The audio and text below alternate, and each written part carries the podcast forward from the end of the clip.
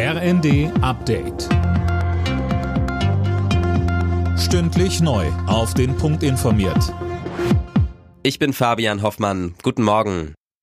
Von heute an gilt der neue Fahrplan der Deutschen Bahn. Dabei soll es auf viel genutzten Strecken im Fernverkehr jetzt schneller vorangehen. So gibt es von Berlin etwa mehr Züge nach NRW und München. Allerdings steigen auch die Ticketpreise. Im Schnitt kosten Flex-Tickets im Fernverkehr knapp 5% mehr, ebenso wie Bahncards. Als Grund nennt die Bahn gestiegene Kosten.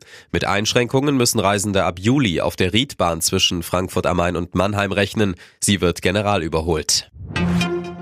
Jetzt kurz vor Weihnachten schlägt Gesundheitsminister Lauterbach in Sachen Corona Alarm. Er warnt in der Bild am Sonntag vor einer massiven Krankheitswelle und ruft die Menschen in Deutschland dazu auf, vorsichtig zu sein. Lauterbach rät zu einer Impfung gegen Corona und die Grippe sowie zum Maskentragen in Bus und Bahn. Außerdem sollte man, wenn möglich, lieber im Homeoffice arbeiten und nochmal einen Corona-Test machen, bevor man ältere oder kranke Menschen trifft. Der Minister sagt, Corona bleibt gefährlich. Eine vermiedene Infektion ist wie ein zusätzliches Weihnachtsgeschenk.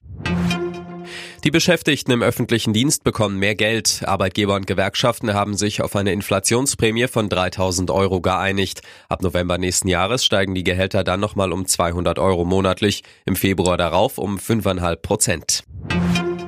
Ein großflächiger Stromausfall hat in der Mainzer Innenstadt für Chaos gesorgt. Die Feuerwehr war im Dauereinsatz, weil Notstromaggregate gequalmt haben, Brandmeldeanlagen losgingen und Aufzüge stecken geblieben sind. Die Ursache für den gut einstündigen Stromausfall war offenbar ein Problem in einem Umspannwerk.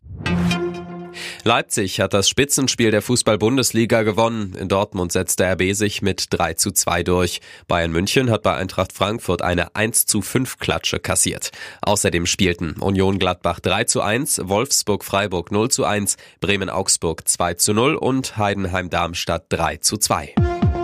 Alle Nachrichten auf rnd.de